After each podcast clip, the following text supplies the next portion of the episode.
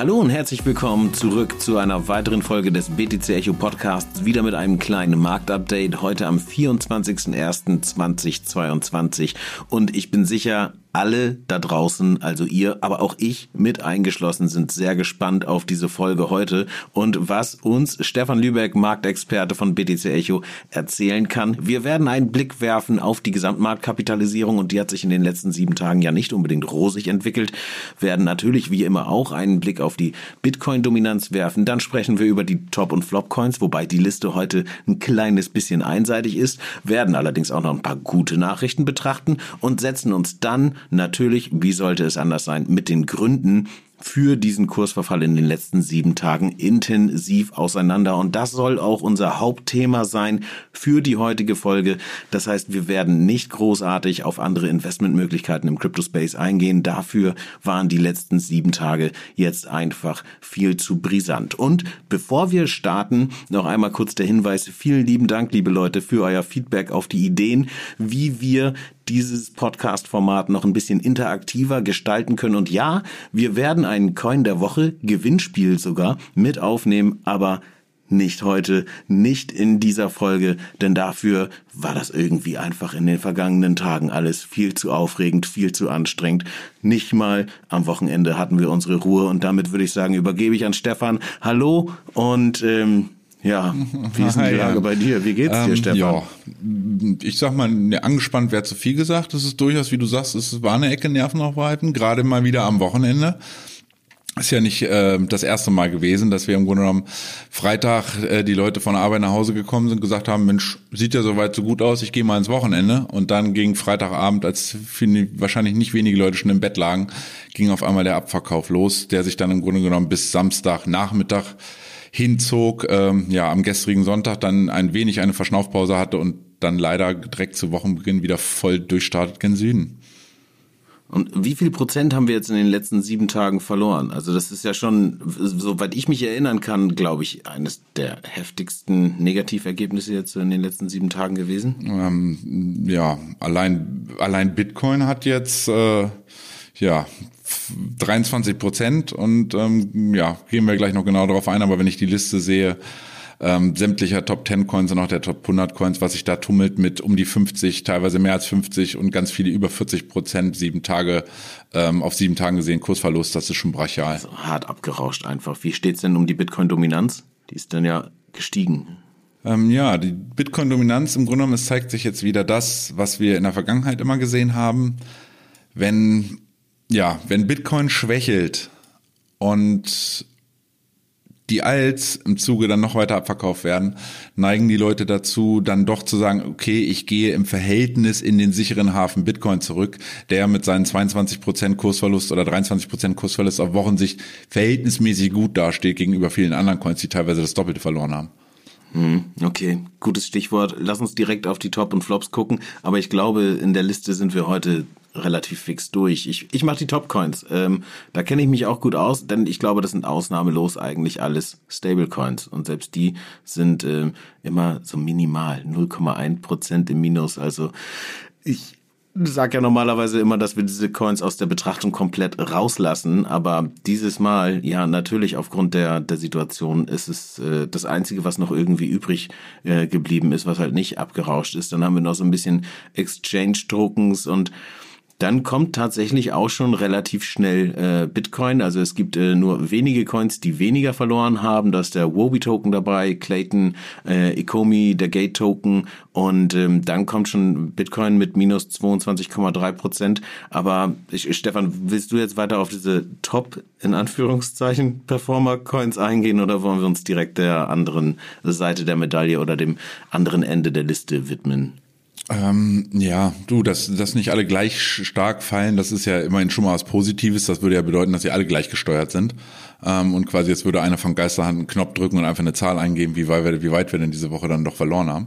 Mhm. Ähm, insofern, ja, man sieht quer durch die Bank, also was eigentlich erschreckend ist, bis auf jetzt sagen wir mal diesen drei Coins, die du da aufgezählt hast, die im Verhältnis ja auf Wochensicht mit 15 bis 20 Prozent im Grunde genommen das gleiche Niveau wie Bitcoin gehabt haben. Wenn ich da ein bisschen höher gehe, dann geht's ja im Nu, sind wir im Nu bei 30 Prozent und mehr. Und wir haben jetzt ja, 60 Prozent aller Coins haben 30 oder mehr Prozent verloren.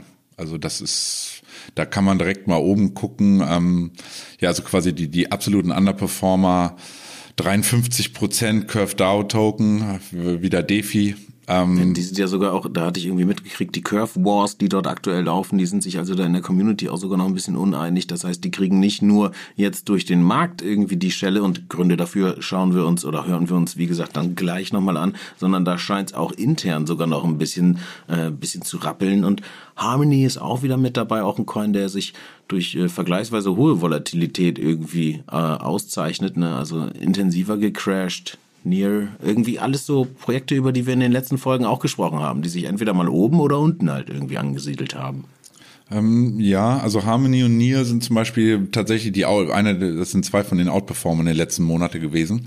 Ja. Ähm, ich habe tatsächlich selber damit gerechnet, dass die sich ein bisschen stärker noch halten. Taten sie ja auch so. Am Freitag sahen wir noch so, die kämpften und da kam dann auch wirklich, als eine Gegenbewegung kam, waren das auch die Coins, die dann im Grunde die stärkste Gegenbewegung einleiteten.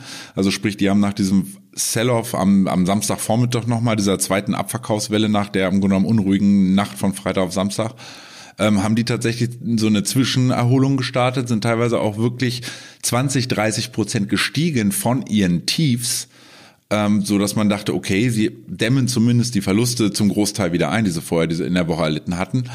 Äh, ja, das war temporärer Natur und äh, ja, am Montag, seit heute Morgen im Grunde genommen, hat es die wieder alle erfasst und es geht dann doch derbe nach unten. Sprich, Anleger scheinen bei Nier vor allen Dingen und Harmony ähm, zu sagen, okay, ich stehe da gut im Plus, ich nehme mal lieber was mit und ähm, von Gewinn ist noch niemand arm geworden. Und bevor ich das Ding auf einmal von einem Gewinner in einen, in einen Verlustcoin drehen lasse, ähm, ja, nehme ich auch die letzten fünf oder wenn es nur noch fünf oder zehn Prozent sind, die ich an Gewinn mitnehmen kann, erstmal raus, Seitenlinie, erstmal durchatmen und gucken, was der Markt so macht. Okay, ich ich glaube auch, wir gehen gar nicht groß jetzt noch auf weitere äh, Coins an, dadurch, dass der gesamte Markt ohnehin rot ist. Es sieht einfach nicht gut aus, halten wir das einfach fest. Also da macht es auch keinen Unterschied, ob jetzt ein Coin äh, 52 Prozent oder 44 gefallen hat. Das ist, äh, wie wir, wir, wir wissen, durch die hohe Volatilität am Kryptomarkt, ist das eine Nuance und äh, festzuhalten bleibt, bleibt einfach, ähm, es wurde alles abverkauft.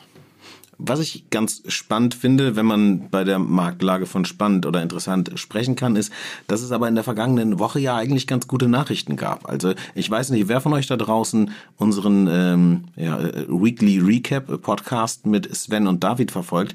Die sprechen recht detailliert einmal über das Thema Google. Also Google hat ja äh, an, an, naja, oder es erweckt den Anschein, dass dort Krypto bald in die Payment-Dienste mit aufgenommen wird, ähnlich wie eigentlich bei PayPal. Dann hat Intel sich gemeldet und geht jetzt in den Mining Space. Da sind sogar schon Verträge für die Mining-Hardware geschlossen worden, ähm, die, die sicherstellen, dass diese Hardware auch wirklich verkauft wird. Äh, Twitter ähm, macht sich so ein bisschen im NFT-Space äh, breit oder will sich breit machen, so dass man also Avatare ähm, ja, mit einem NFT ähm, äh, koppeln kann oder beziehungsweise ein NFT als Avatar verwenden kann auf äh, Twitter. So richtig gesagt, glaube ich, Elon Musk hat sich darüber in einem Tweet ein kleines bisschen pikiert, aufgeregt oder ja, lustig gemacht, trifft's glaube ich eigentlich eher, aber äh, zu detaillierten Informationen dazu einfach mal in einen anderen äh, Podcast, also in die letzte Folge reinhören. Und trotzdem, obwohl das halt eigentlich alles ganz gute Nachrichten oder News sind,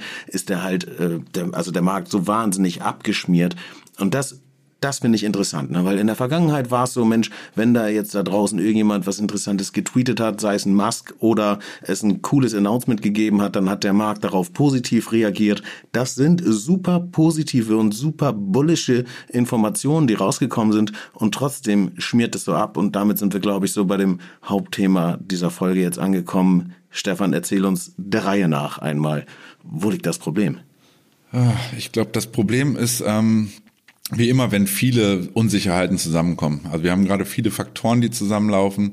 Ich glaube, man sollte, bevor man jetzt, sagen wir mal, das grobere Bild weltweit so ein bisschen betrachtet, ähm, einfach mal direkt, ich habe ja in den letzten Wochen und eigentlich in jeder Podcast-Folge immer darauf hingewiesen, dass wir ähm, leider der Kryptomarkt mehr an die Kandare genommen wurde von ähm, im Grunde genommen dem klassischen Finanzmarkt und es aktuell so ist, dass der Nasdaq tatsächlich in der letzten Woche, also in der abgelaufenen Woche, obwohl es nur tatsächlich vier Handelstage gab, weil Montag ja wegen Martin, äh, Luther King's Day geschlossen war, dass ähm, der größte Wochenverlust seit März 2020 war im Nasdaq. Also kann sich jeder vielleicht noch zurückerinnern an diese Schreckenswochen im März, als äh, Corona gerade im Grunde genommen die Welt äh, befallen hat und dann in Erstreaktion im Grunde genommen ja alles abverkauft wurde und die Leute zurück in Cash gegangen sind, also in speziell, speziell in US-Dollar, um einfach zu sagen, so da gucke ich mir, das gucke ich mir erstmal von der Seitenlinie an, weil das äh, kann ich nicht einschätzen, das Risiko, was damit ist. Und jetzt sehen wir im Grunde genommen nach ja anderthalb guten Jahren und starker Performance überall sehen wir jetzt gerade, dass das einfach wieder dreht im Grunde genommen. Das Schiff dreht irgendwie langsam gerade gen, gen Süden um. Wir haben wieder Probleme, dass ähm, geopolitische, geopolitische Geschichten sind. Wir haben momentan wieder ein Säbelrassen zwischen den USA und Russland. Äh, gleichsam Russland äh, kam auch letzte Woche noch zusätzlich dazu, speziell für den Kryptospace mit einer Warnung. Man überlege doch jetzt gerade wieder, ähm, Kryptowährungen zu verbieten und auch generell das Mining in Russland komplett zu verbieten. Sprich absolut nicht positiv. Und ja, im Grunde genommen dieses, dieses Potpourri an, an, an Risiko ähm, ja, hat eigentlich da faktisch dafür, dazu geführt, dass Leute erstmal sagen, okay, ich nehme Gewinne mit oder ich gehe, obwohl ich vielleicht Verluste habe, gehe ich erstmal raus, weil ich glaube, das war noch nicht das Ende der Fahnenstange. Okay, also geopolitisch ähm, meinst du Russland und äh, und die Ukraine, den Konflikt, der dort ja sich immer weiter zuspitzt eigentlich. Klar, das sorgt für Unsicherheit an den Märkten und ähm, dann hast du gerade vom, vom Nasdaq gesprochen und diesen März-Crash hochgeworfen 2020. Da war, nur mal so als Randnotiz, wenn ich es noch recht erinnere, ich habe jetzt nicht in dem Chart nachgeschaut, aber da lag der Bitcoin bei 4000 US-Dollar. Ne? Da sind wir richtig weit runtergerannt. Ich bin der Meinung, dass es 2020 der März gewesen ist. Das ist richtig. 4000. Da haben wir dann jetzt immer noch irgendwie knapp Faktor 10 drin. Also von März bis dahin, bis heute, bis hier jetzt. Das heißt, man muss, glaube ich, so ein bisschen das nochmal rauszoomen, vielleicht ein bisschen mit Abstand sehen. Und auch wenn wir jetzt so einen massiven Crash gesehen haben, und ich glaube, bei diesen Zahlen kann man, kann man ruhig über einen Crash das. reden. Das, ich, das ich geht, bin ne? selber also, kein Verfechter des Begriffs Crash, aber dieses, ähm, ja, diese Woche war schon echt heftig, muss man einfach sagen. Also aber so retrospektiv, ne, März 2020 eben, da stehen wir eigentlich noch ganz gut da. Blöd natürlich irgendwie für alle, die jetzt erst kürzer, sage ich mal, mit dabei sind und auch äh, für mich, der ich jetzt ja schon seit naja, wie lange bin ich im Crypto Space? Das sind auch schon sechs Jahre. Irgendwie sowas in der Art sieben, glaube ich fast. Ähm, ja, fühlt sich natürlich trotzdem trotzdem schlecht an so einer Achterbahnfahrt, aber du hast auf den Nasdaq angespielt und das ist äh, also ja nicht nur der Crypto-Space, der so abschmiert. Netflix hat 50 Prozent verloren in den letzten sieben Tagen. Also es ist nicht nur ein Krypto-Crash, sondern ja ein Gesamtmarkt-Crash. Ja, nicht in den sieben Tagen, aber er hat vom Allzeithoch jetzt fast, also ich glaube 46 Prozent ungefähr abgegeben. Vielleicht sind es auch 43 Prozent, aber auf jeden Fall massiv, wenn man überlegt, dass das eigentlich ein Substanzwert ist und ja auch dieses Produkt Netflix, man jeder kennt es, jeder nutzt es jede Woche im Grunde genommen. Insofern, die haben enttäuscht mit Quartalszahlen, die rauskamen letzte Woche. Ähm, da war im Grunde genommen das geplante Neukundengeschäft jetzt für fürs, fürs nächste Quartal hatten die Analysten wohl gesagt, äh, sechs Millionen neue Kunden. Ähm, Netflix selber hat gesagt, es wären wohl nicht mehr als zweieinhalb obwohl die Gewinne eigentlich gut aussahen und äh, gut aussehen aktuell bei Netflix und die auch wieder neue Preiserhöhungen gerade dort ähm, irgendwie im Raum stehen. Nichtsdestotrotz, ähm, Analysten waren nicht begeistert und jetzt sieht man im Grunde genommen die, die, die Kehrseite der Medaille, dieses ja Reinpumpen des Geldes durch die Fed ähm, dass jetzt im Grunde genommen Anleger sagen, wir haben hier eine Bewertung teilweise von Aktien, die das hundertfache eines ähm, eines Jahresgewinns darstellen. Das heißt, man muss sich mal überlegen, dass wie lange es dann faktisch dauert. Im Grunde genommen würde man jedes Jahr unter der Prämisse, dass man jedes Jahr das, den gleichen Gewinn Pi mal Daumen fährt, wie lange das überhaupt dauern würde, bis man auf diesen Wert dann überhaupt kommen würde. Und da haben, sagen halt die ersten Anleger, okay, ich habe hier gute Gewinne gemacht, ähm, die will ich sichern, die nehme ich mit und ähm, kann mich gegebenenfalls tiefer wieder einkaufen.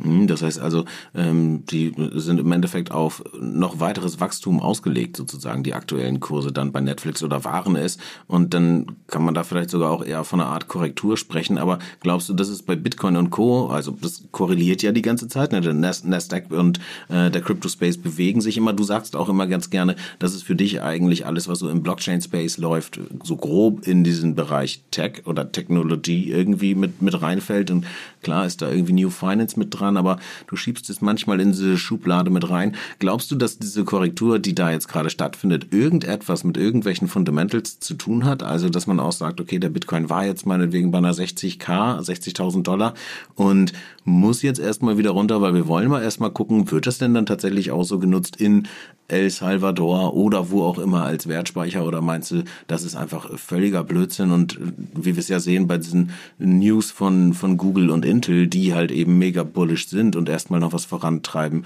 ähm, dass das eigentlich gerade im Moment alles völlig egal ist und dass es einfach reine Charttechnik ist, die da passiert. Ich glaube, es ist so ein, bisschen von beidem. Also die, die Entwicklung, einen nur zu sagen, dass sich jetzt irgendwelche Absichtserklärungen von großen Unternehmen sich mehr mit dem Krypto oder beziehungsweise wahlweise NFTs oder unterschiedlichen Bereichen aus dem Kryptosektor zu beschäftigen, sind natürlich generell übergeordnet positiv zu sehen.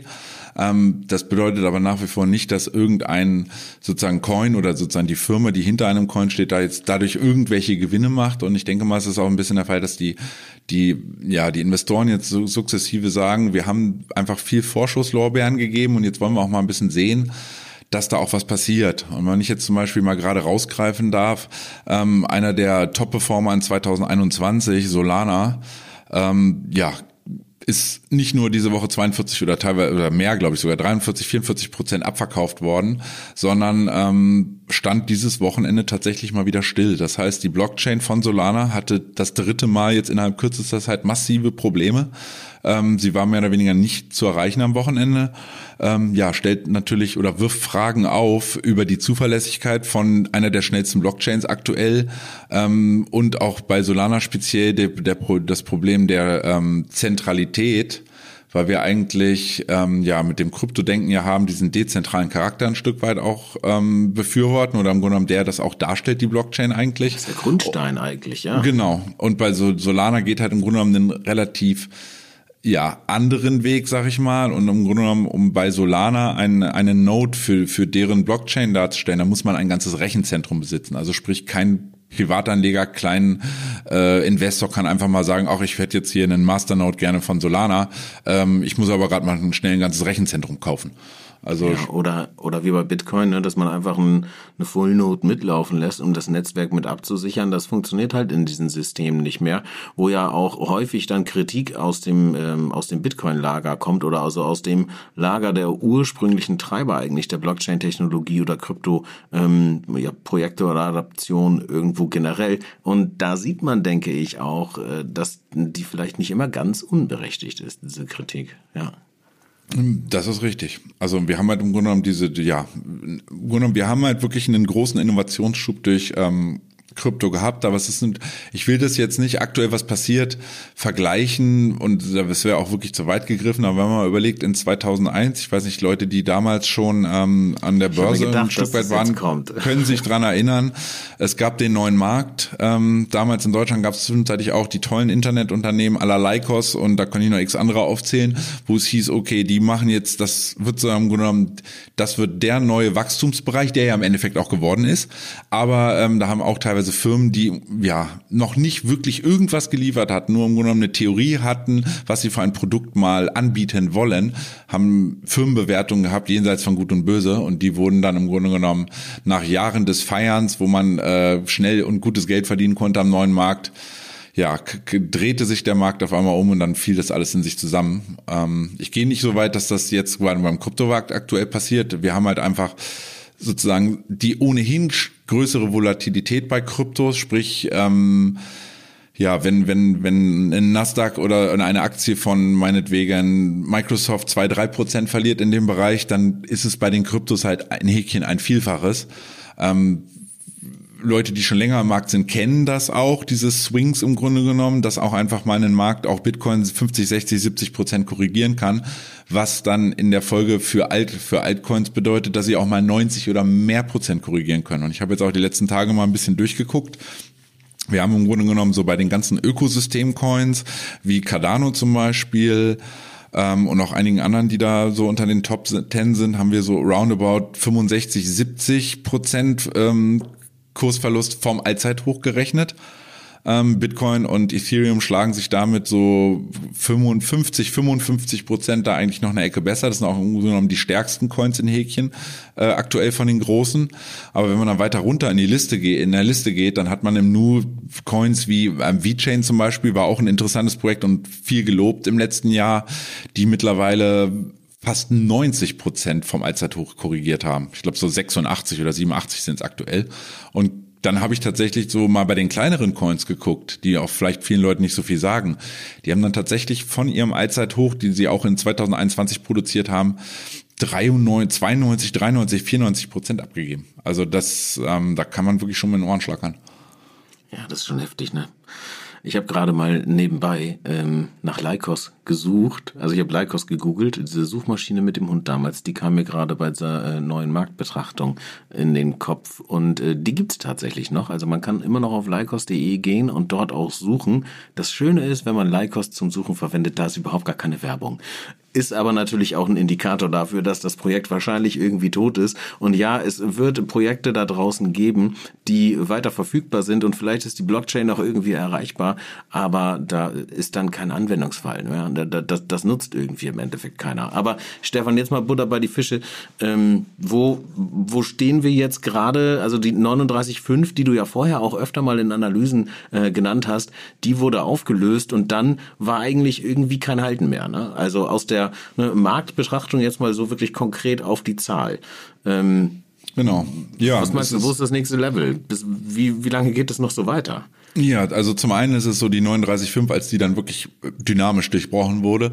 Ähm, man hat halt immer das Ding, ein, eine Unterstützung ist so lange eine Unterstützung, bis sie gebrochen wird. Wir haben sie mehrfach getestet. Es sah ein Stück weit auch ein bisschen danach aus, als könnten wir da irgendwie einen Boden ausbilden. Und ich gehe davon aus, dieser Boden wäre auch tatsächlich ausgebildet worden ähm, wäre, würde der klassische Finanzmarkt aktuell nicht so hart unter die Räder kommen. Also ich sehe jetzt hier vorbörslich letzte Woche, wie gesagt, schwächste Woche im Nasdaq seit langem und jetzt gucke ich für gucke ich heute drauf und sehe jetzt schon wieder vorbörslich äh, ja, ähm, da steht bald schon wieder minus zwei Prozent und die Börse hat noch nicht mal aufgemacht. Also die macht erst in 25 Minuten auf und die stehen jetzt schon wieder unter Wasser.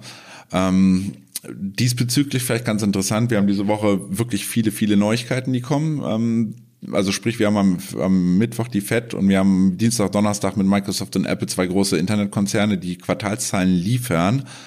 Um, da müssen wir einfach gucken, die werden so ein bisschen Gradmesser für die Technologiewerte sein und wenn die gut performen, dann dürfte das im Grunde genommen auch den, den Nasdaq wieder beflügeln. Das, was sozusagen der Nasdaq mit dem Bitcoin und dem Crypto-Space gemacht hat nach unten, sollte er dann hoffentlich auch wieder nach oben machen. Sprich, wenn der Nasdaq sich erholt, eine Rutsche, auch gerade insbesondere durch Apple getrieben, gehe ich mal stark davon aus, dass zumindest Bitcoin mit an der Hand genommen wird und ähm, erstmal wieder eine, eine zumindest eine technische Gegenbewegung diese Woche sehen kann. Ob wir, also mein Kursziel oben ist tatsächlich dieser Bereich um 39,500, weil da haben wir jetzt wirklich einen starken Widerstand. Und auf deine Frage zurückzukommen, was wir unten jetzt noch sehen könnten. Wir haben im Grunde genommen, wir sind jetzt nicht mehr weit entfernt von einem Gap, was wir in dem Future, in dem CME Future Chart haben, was im Juli 2021 gerissen wurde. Dieses ähm, Gap, also sprich, dass es eine offene Kurslücke ist, weil ja der, der Future-Kurs am Wochenende nicht gehandelt wird. Und da war es dann im, im Juli so, dass über, am, über das Wochenende mal wieder, so wie auch jetzt mit dem Abverkauf, die Bullen scheinbar damals ähm, am Drücker waren und dort im Grunde genommen eine Kurslücke gerissen haben, so als der, der Future-Kurs am Montag, in der Nacht von Sonntag auf Montag dann wieder aufgemacht hat, hatten wir dort ein, ein Upgap, also eine Kurslücke nach oben, die ähm, bis heute Bestand hat und aktuell auch noch nicht ganz geschlossen ist, ähm, damit ihr warte, genau wisst. Warte mal, wie, wie, wie, wie funktioniert denn das? Also da, da ist dann einfach diese Lücke da und die wird dann ignoriert am Markt oder das, das musst du mir, äh, sorry, das, das musst du mir einmal eben erklären, da bin ich gerade noob.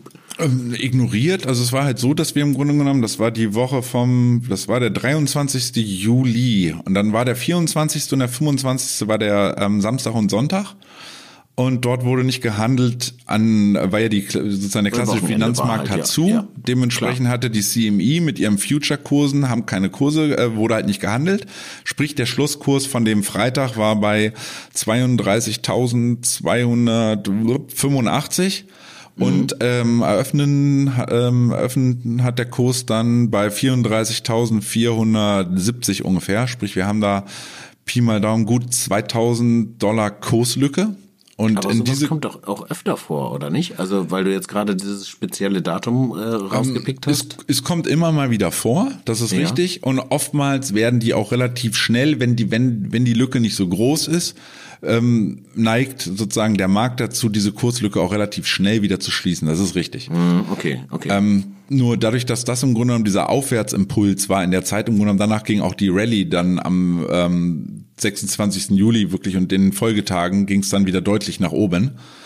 Und ja, diese Kurslücke ist halt weiterhin ja, da. Sind, sind wir da quasi nie hingelaufen wieder Genau, wir sind dann nie wieder zurückgekommen so, und haben die zugemacht, ah. sondern haben im Grunde genommen den Runner Runner nicht, das immer nach oben sind wir weggelaufen. Und jetzt ist es so, dass wir, wir schauen da jetzt gerade mal wieder vorbei in diesem Preis, mhm. in diesem Preisbereich oder Kursbereich und haben jetzt aktuell, wie viel sind wir? Wir haben ja noch ein bisschen, also knappe 1000 Dollar stehen wir jetzt noch oberhalb ähm, des Schließens dieser Kurslücke. Also sprich, um auf deine Fragen ähm, zu antworten, machen wir diese Kurslücke jetzt heute zu, wovon ich sehr stark tatsächlich ausgehe wenn es nicht heute ist, ist es morgen. Machen Sie diese Kurslücke zu, werden wir sehen, kommt da dann eine Reaktion. Also war im Grunde genommen das Ziel der Bären ein Stück weit auch, ähm, den Bitcoin-Kurs derart runterzudrücken, diese Kurslücke zu schließen. Und dann, und das ist auch ein bisschen so das Positive vielleicht, was man sagen kann, ist, die Bären, die jetzt wirklich diese ganze Strecke ein Stück weit ähm, runtergeschortet haben, also sprich auf fallende, auf fallende Bitcoin-Kurse gesetzt haben, die werden auch irgendwann mal sagen, okay, ich nehme jetzt auch mal Gewinne mit. Ich habe wirklich gute Gewinne gemacht in den letzten Wochen. Ähm, ich verkaufe meine meine Shorts, also sprich meine mhm. meine ähm, meine Wetten auf fallende Kurse, was im halt Umkehrschluss halt immer ja, genau. bedeutet. Mhm ich kaufe wieder etwas. Also sprich, um etwas zu verkaufen, muss ich es dann in Häkchen zurückkaufen, um diese Position glattzustellen. Sollen wir nochmal kurz Shorten erklären vielleicht für die draußen, die es nicht, nicht so auf dem Schirm haben? Haben wir die Zeit? Ja, doch, ich glaube, die Zeit haben wir kurz, oder? Also äh, im Endeffekt hat Shorten was mit Laien zu tun, oder nicht? Ich versuche es einmal zu erklären in meiner laienhaften Sprache und du sagst mir, ob es richtig ist. Okay? Also ich, ähm, ich leihe mir quasi von, äh, von jemand anderem einen einem Bitcoin in, in, in groben Worten irgendwie zu einem hohen Preis. Ähm, das, äh, da oben verkaufe ich ihn halt aber. Dann, ähm, also ich leihe ihn mir, verkaufe ihn gleichzeitig, warte dann, dass der Kurs runtergeht und irgendwann, wenn so ich so sage, jopp, jetzt ist er weit genug gefallen, dann kaufe ich quasi diesen Bitcoin zu einem niedrigen Preis und äh, mache das halt mit dem Geld, das ich vorher bekommen habe von diesem geliehenen Coin, der mir ja gar nicht gehört und den ich aber trotzdem verkauft habe und gebe dann sozusagen diesen Bitcoin einfach wieder zurück. Und so habe ich dann geschortet und habe halt einen Coin zu einem hohen Preis verkauft, der mir nicht gehörte und habe dann wieder einen eingekauft mit Geld von etwas, das ich verkauft habe, das ich mir aber nur geliehen habe, ähm, zu einem niedrigeren Kurs und gebe dann diesen ähm, ja günstiger erworbenen Coin jemand anderem wieder zurück, der dann eigentlich gelackmeiert ist, weil ähm, ja, der hat mir den geliehen und vorher war das Ding meinetwegen 60.000 US-Dollar wert und jetzt sind es noch 40 oder sowas. Ja, das ist richtig. Ähm, ja, ein Bitcoin bleibt ein Bitcoin, würden wir jetzt, das würde der Bitcoin-Maximalist sagen. Ja. Ähm, äh, faktisch ist es so, als Shortseller in diesem Moment äh, spielt man einfach da, da drauf, dass man im Grunde genommen die Differenz zwischen dem dem Preis, wo man ähm, jemanden sozusagen sich den den Coin geliehen hat und dem Preis, wo man den Coin zurückgegeben hat, diese Preisdifferenz im Grunde genommen probiert man einzustreichen. Das ist eigentlich ja. das Ziel eines eines ähm, eines Bären oder eines Shortsellers. Man sagt Bassier auch dazu, richtig? Da weißt du mehr als ich. Ja, doch, doch. Ich habe irgendwann mal gehört oder habe hatte, hab mich mal mit äh, Florian Homm auseinandergesetzt und da hieß es, Florian Homm war einer der erfolgreichen Bassiers irgendwie äh, der Welt. Aber ähm, das, das äh, vielleicht nochmal als eine, eine, eine andere Baustelle irgendwie. Okay, aber das heißt, du meinst jetzt sozusagen, wenn diese Gap geschlossen wird, die äh, dort aus dem Juli letzten Jahres, Juli war es, ne, ähm, mhm. noch übrig geblieben ist, dass dann die Bären auch keinen Hunger mehr haben und dass wir dann vielleicht wieder ein Fundament haben, auf dem man aufbauen kann, um wieder nach oben zu kommen? Ähm, das, das war, klang ein wenig Wunschdenken bei dir. Ähm, ich glaube, es ist eher dass wenn man sagen kann, von dort kann erstmal ein Rücklauf, also sprich eine technische Gegenbewegung einsetzen. So, wir sind dann im Grunde genommen dadurch, dass diese 32.000 und ein paar zerquetschte, wo der Gap dann, wo das Gap dann zu ist, da fängt gleichzeitig, äh, gleichsam auch im Grunde genommen die letzte Bastion, im Grunde genommen diese, dieser breite Unterstützungsbereich zwischen 32.000 und dem Verlaufstief vom ähm, 22. Juni 2021 bei 28.800 und ein paar zerquetschten. Im Grunde genommen diese, ja, knapp rund 4.000 Dollar Spanne, bisschen weniger, ist ist im Grunde genommen der, die Unterstützungszone, die breite Unterstützungszone, auf die wir jetzt setzen müssen oder ja, wo wir einfach mal aktuell sagen, ähm, die könnte jetzt angelaufen werden, da sticht der Kurs rein und dann ist sozusagen, also ist die Wahrscheinlichkeit erhöht, dass wir zumindest dort mal die ersten Käufer wieder finden, die sagen, okay, jetzt haben wir wirklich mehr als 50 Prozent beim Bitcoin-Preis abgegeben. Ich meine, von 69.000 in, in der Spitze runter auf 30.000, dann sind wir dann schon bei 55, knapp, ebenfalls bald 60 Prozent, weil wir wirklich auf diese 28.000, knapp 29.000 dann nochmal runterfallen.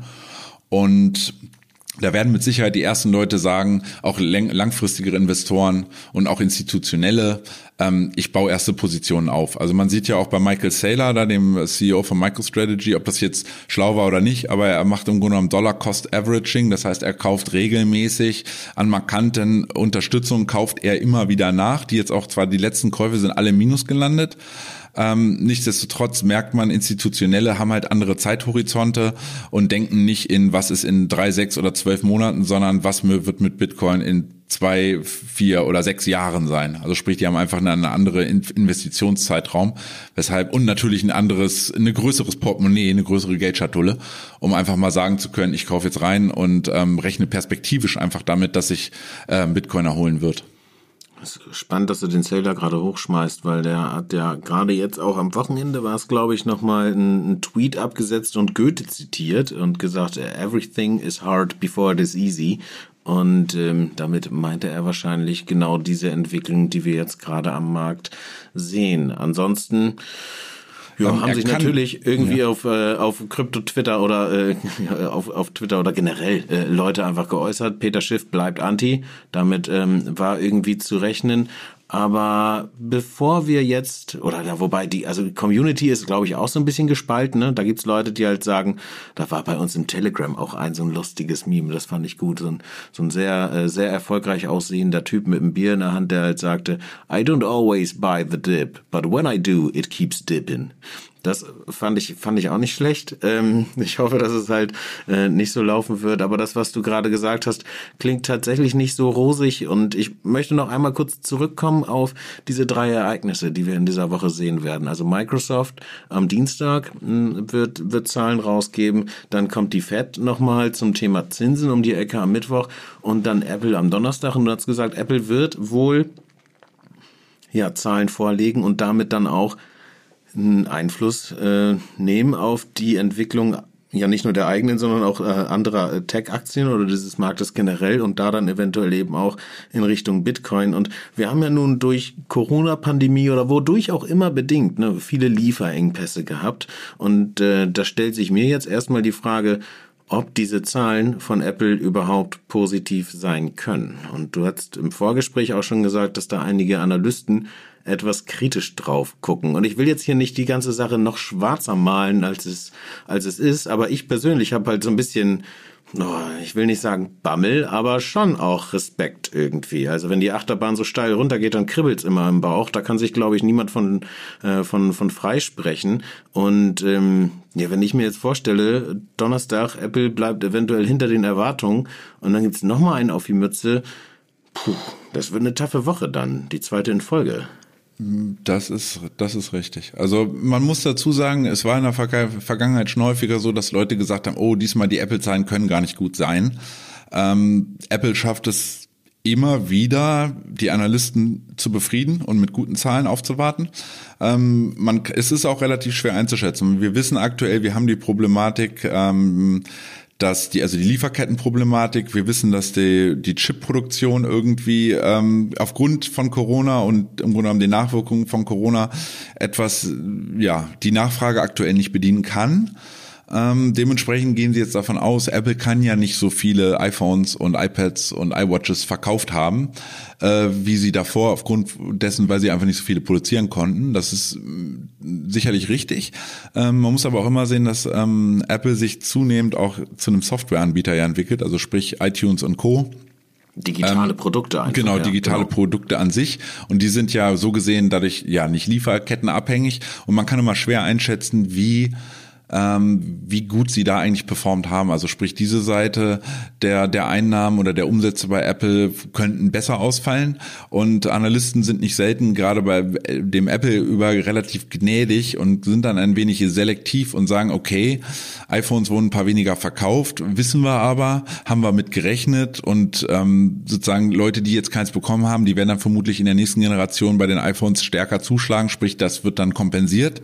Und dann suchen sie sich Konsum dann, ja. Genau. Und dann sehen sie gegebenenfalls, Mensch, aber äh, die die Nutzerzahlen bei iTunes sind weiter gestiegen und die ganz unsere Dienstleistung, unsere ganze Softwaregeschichte ähm, wird stärker angenommen von den Kunden und ähm, ja hat im Grunde genommen eine, positive Entwicklung, ein positives Wachstum.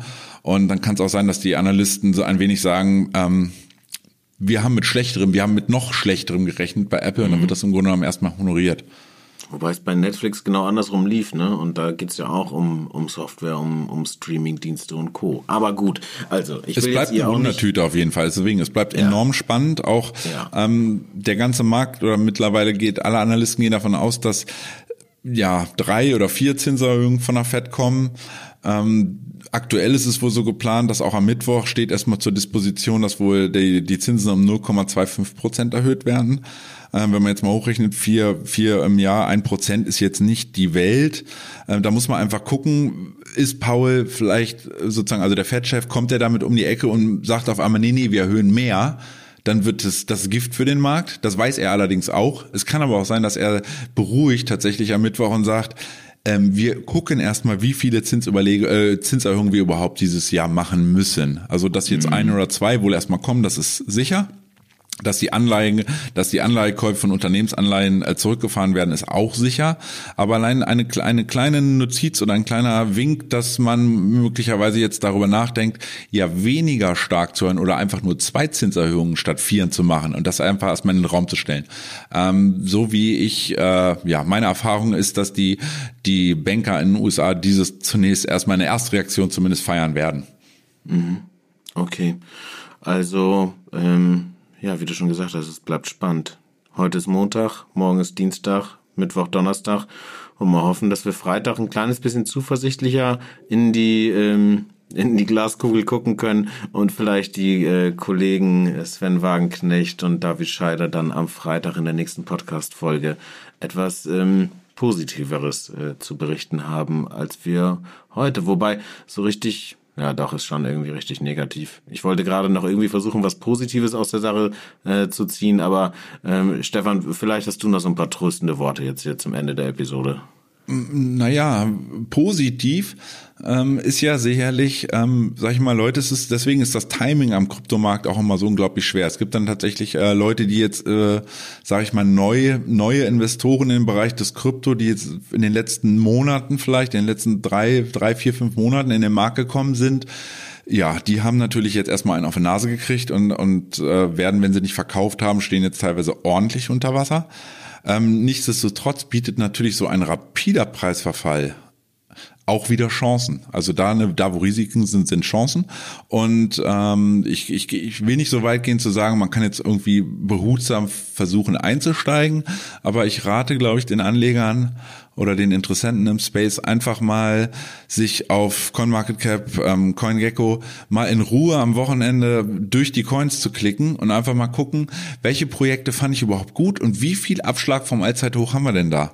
Und ich sag mal, wenn ich da jetzt, sagen wir teilweise Projekte habe, die ja, also wirklich ein, ein Stück weit einen Use Case und eine, eine Usability in ähm, zukünftig in, in den nächsten, weiß ich nicht, Monaten, Jahren haben könnten und die jetzt vom Allzeithoch 90 Prozent zurückgekommen sind. Das, was nicht bedeutet, dass sie nicht noch 95 oder 97 Prozent, also sprich noch mal ein Eckchen tiefer gehen. Aber es, es ermöglicht zumindest mal zu sagen, ich gucke mir jetzt auch mal den Chart von derartigen Projekten oder derartigen Coins an, die ich interessant finde. Sind da, sind wir da jetzt vielleicht bald an mal an massiven Unterstützungen aus der Vergangenheit? Und dann kann man überlegen, also gucken, reagiert der an diesen Unterstützungen und gegebenenfalls wirklich scheibchenweise und nicht, ich hau jetzt 50 Prozent rein und 50 habe ich dann noch, sondern wirklich scheibchenweise diese Dips im Grunde genommen vorsichtig mit ersten Positionen mal zu kaufen. Wenn, wenn man zumindest, also definitiv, wenn man sagt, das Geld habe ich über und ich muss das Geld jetzt nicht in drei Wochen wieder haben, am besten äh, vervielfacht, weil ich will schnell Millionär werden, sondern ich setze im Grunde auf diese Projekte auch mittel- und langfristig. Ähm, ich habe mich damit gut auseinandergesetzt und 90 Prozent Kursabschlag plus vom Allzeithoch. Ähm, da gehe ich einfach mal das Risiko ein, dass ich da reinkaufe und nehme auch gegebenenfalls in Kauf, dass das Ding nochmal 20, 30 Prozent korrigiert. Weshalb ich ja meinte, man fängt dann vielleicht an mit den ersten 10 Prozent oder so von seinem Geld, was man noch gewillt ist, irgendwie in den Markt reinzuwerfen in nächster Zeit. Einfach mal vorsichtig und behutsam erste Investitionen zu tätigen. Mhm. Ich sehe jetzt gerade, wir haben einen Coin dabei, sogar in den letzten sieben Tagen, der knapp 130 Prozent plus gemacht hat. Aber ich glaube, es ist ein Anzeigefehler, ne? Safe Moon und auch die alte Version. Also, wenn ihr unterwegs seid und euch die alten anderen äh, Coins anschaut, die ihr mal interessant fandet oder äh, von denen eventuell noch so ein bisschen Potenzial erwartet wird, im Rahmen dieses Researches, dieses äh, klassischen äh, DYOR, ähm, geht nach Möglichkeit nicht irgendwelchen Projekten auf den Leim, die jetzt vielleicht gerade äh, in diesen Zeiten einmal kurz irgendwie so hochpumpen. Da steckt wahrscheinlich nicht viel Liquidität und wahrscheinlich auch nicht unbedingt viel Substanz mit dahinter. Okay. Stefan, dann würde ich sagen, soll es das gewesen sein für äh, hier heute den 24. Und ähm, Vielleicht noch der Hinweis, also ähm, ihr könnt uns erreichen, zum Beispiel in unserer Telegram-Gruppe, wenn ihr euch austauschen wollt, wenn ihr Fragen habt zu dem, was wir jetzt hier besprochen habt, auch wenn ihr Dinge anders seht vielleicht, meldet euch dort gerne. Da werden immer mal wieder ein paar Ideen diskutiert, in welche Richtung der Markt sich bewegen könnte. Ähm, Nachrichten werden eingeordnet. Das findet im Telegram statt, aber auch im Ecofin. Ihr findet uns beide ähm, in diesen Kanälen. Da lässt es sich ganz gut äh, ja, sich austauschen. Und ansonsten natürlich, wenn ihr Feedback habt, schickt uns gerne eine E-Mail durch an podcast.btc-echo.de und was wirklich, wirklich super gut wäre, wenn ihr uns auf Apple Podcasts und Co. einen kleinen Daumen hoch äh, da lasst. Das hilft uns auf jeden Fall, diesen Podcast hier weiterzuführen. Gut. Stefan, dann sind wir durch. Ja. Und ähm, vielen Dank dir auf jeden Fall für diese Einordnung und ich äh, ja, hoffe, dass jetzt nicht der Kryptowinter irgendwie bevorsteht und äh, diese, dieses bierische Szenario sich wahnsinnig in die Länge zieht. Genau. Ja, wie gesagt, wenn ihr Unsicherheit, wenn ihr unsicher seid oder bestimmte Fragen mal zu irgendeinem Chart von irgendeinem Coin, der euch wirklich interessiert habt, äh, wie gesagt, ähm, Ecofin, wie auch Telegram erwähnt, ähm, einfach fragen. Ich helfe da gerne und ähm, probiere auch vielleicht ein bisschen irgendwie ja euch Unterstützung zu geben und euch ein bisschen Sicherheit zu geben dabei.